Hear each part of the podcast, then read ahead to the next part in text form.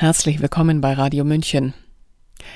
Die sanfte, waffenlose Selbstverteidigungstechnik der japanischen Samurai Jiu-Jitsu bedeutet die nachgebende Kunst.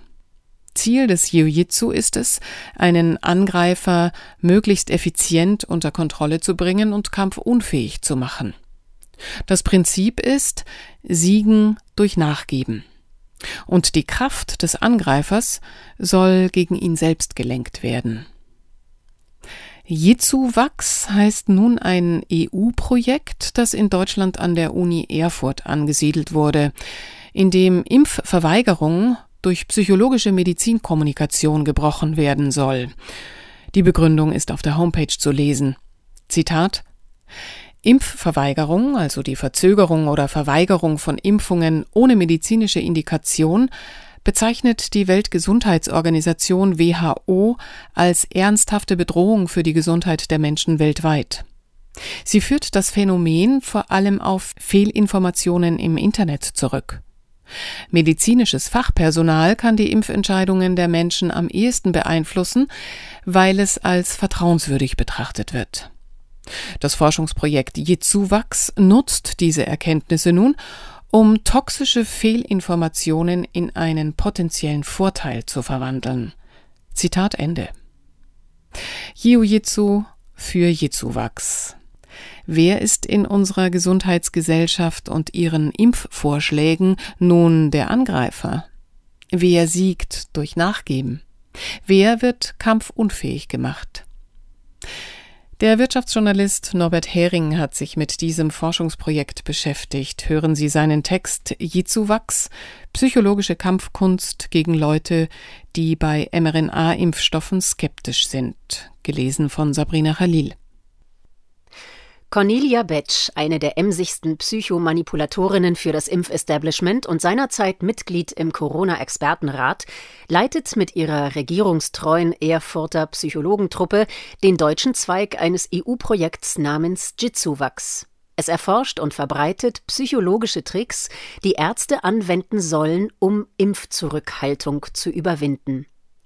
Der vom Kampfsport Jiu-Jitsu abgeleitete Name des Fünf-Länder-Projekts, das von der Universität Bristol geleitet wird, ist Programm.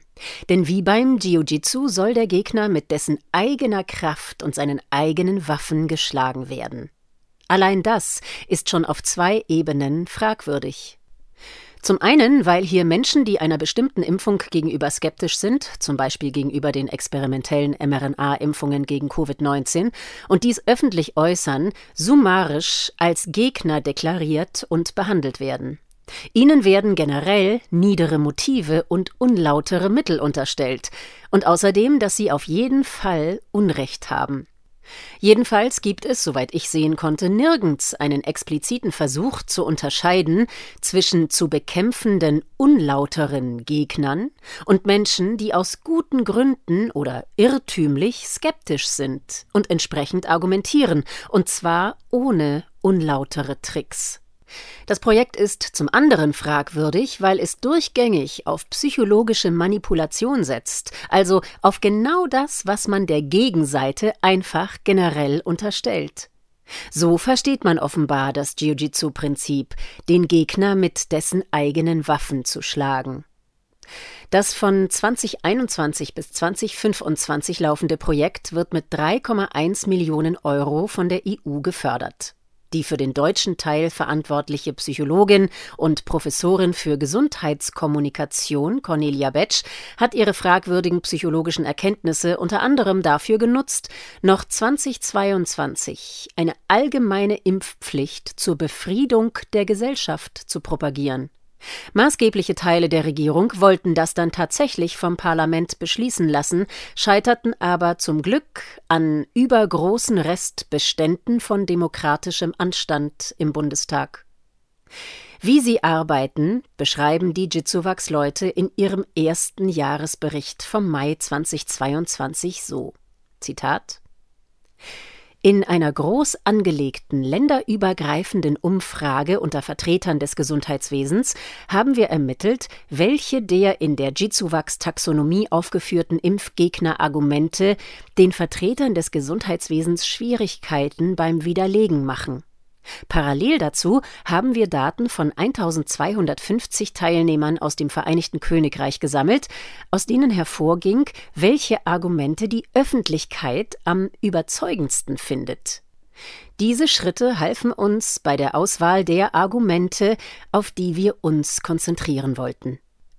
Das Team entwickelte maßgeschneiderte Widerlegungen für die ausgewählten Anti-Impf-Argumente, die im Rahmen von fiktiven Szenarien zwischen einem Vertreter des Gesundheitswesens und einem Patienten oder einem Mitglied der Öffentlichkeit vorgetragen werden. Wir werden die ausgewählten Gegenargumente in getrennten Experimenten mit Vertretern des Gesundheitswesens und mit Mitgliedern der Öffentlichkeit testen. Zitat Ende. Die Manipulationswissenschaftler unterscheiden elf problematische persönliche Einstellungen als Wurzeln der Impfskepsis, darunter Verschwörungsglaube, Misstrauen gegen Autoritäten, religiöse Einstellung und Beharren auf Autonomie. Es gibt für sie keine legitimen Gründe für Impfskepsis. Wenn also jemand zu dem Schluss kommt, das eigene Kind nicht gegen Covid impfen zu lassen, weil sich herausgestellt hat, dass die Impfung nicht gegen Ansteckung und Weitergabe hilft und weil die Gefahr von schweren Nebenwirkungen mindestens für Kinder größer ist als die Gefahr schwerer Gesundheitsschäden durch Covid, dann muss als Ursache einer der elf psychischen Defekte identifiziert werden. Denn die Möglichkeit, dass die Behörden einen Fehler gemacht haben und die Impfempfehlung für Kinder und Säuglinge falsch war, ist ausgeschlossen. Für die Manipulationswissenschaftler ist die Wahrheit ein flexibles Ding, das sich immer danach richtet, was die Behörden gerade sagen. Finanzielle Interessen der Hersteller unerheblich. Schauen wir uns ein Beispiel eines Skeptikerarguments an, mit dem die Impfdoktoren größere Schwierigkeiten haben. Es lautet, Zitat, Informationen von Pharmaunternehmen über Impfstoffe sind von finanziellen Interessen geleitet. Zitat Ende. Als Ursache der Skepsis wird hier krankhaftes Misstrauen ausgemacht. Die Schwierigkeit resultiert daher, dass sehr viel dran ist an dem Argument, die Höhe und Häufigkeit von Strafen gegen Pharmafirmen wegen krimineller Machenschaften erinnern eher an die Mafia als an Organisationen, denen man seine Gesundheit ohne jedes Misstrauen anvertrauen möchte. Im Rahmen der von den Manipulationswissenschaftlern propagierten sogenannten empathischen Widerlegungsstrategie soll das, was man nicht leugnen kann, erst einmal eingeräumt werden, um es dann auf eine größere Ebene ins Allgemeine zu ziehen und zu verwässern.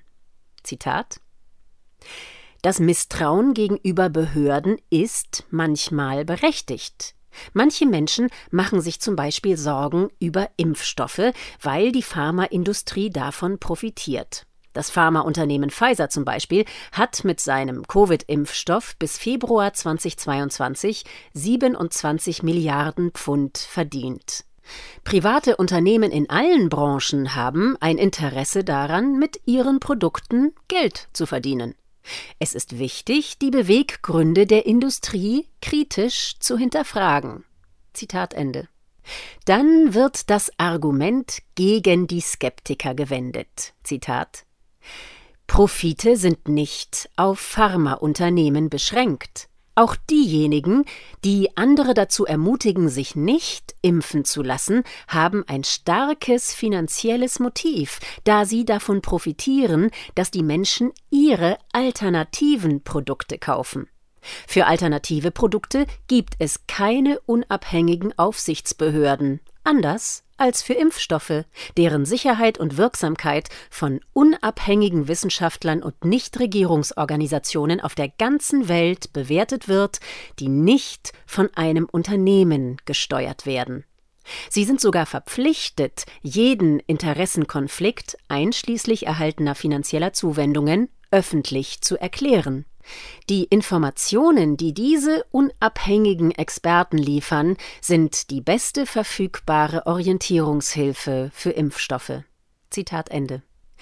Es wird hier also empfohlen, fälschlich so zu tun, als ob Skepsis gegenüber bestimmten Impfstoffen und das Bewerben alternativer Produkte, die man selbst verkauft, ein und dasselbe seien. Tatsächlich trifft das nur auf einen vernachlässigbaren Bruchteil der öffentlich auftretenden Impfskeptiker zu.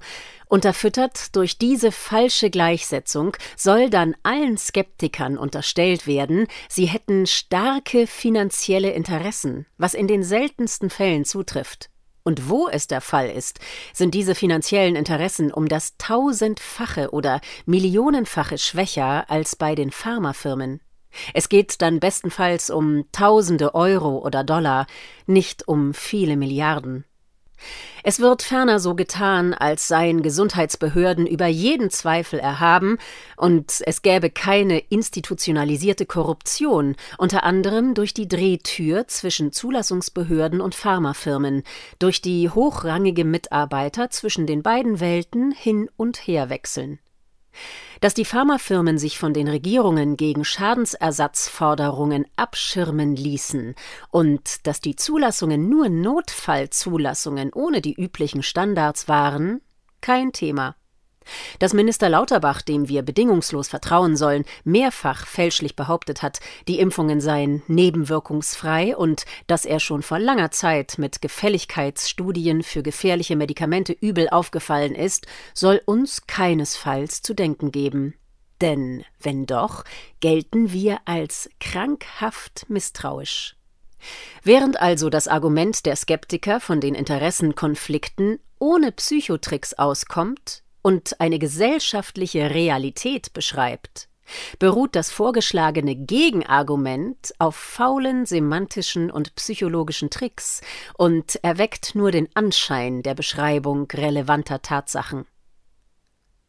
Menschlicher Körper ohne Heilungspotenzial. Die vielen Ebenen der Webseite des Projekts sind voll von derartigen grob verzerrten und falschen Darstellungen. Um nur ein weiteres Beispiel zu nennen. Die Manipulationswissenschaftlerinnen schreiben allen Ernstes, ohne jede Qualifizierung, Zitat, Manche Leute lehnen Impfungen auf Basis des falschen Glaubens ab, der Körper habe natürliches Heilungspotenzial. Zitat Ende. Man muss schon mehr als verbohrt sein, um ernsthaft zu meinen, der Körper habe kein Potenzial, mit Krankheiten oder Verletzungen fertig zu werden. Die Menschheit hätte es dann kaum geschafft, bis zur Erfindung der angeblich allein lebensrettenden Impfstoffe zu überleben. Aber die Autoren dichten denen, die so vernünftig denken, alle möglichen geistigen Schwächen oder Krankheiten als Ursache des Falschdenk an. Wer undogmatisch darüber nachdenkt, wird nach derzeitigem Kenntnisstand kaum umhin kommen, die Möglichkeit in Betracht zu ziehen, dass für weite Teile der Bevölkerung das Vertrauen auf die natürliche Heilungsfähigkeit des Körpers eine erwägens- oder vorziehenswürdige Alternative zur Corona-Impfung ist.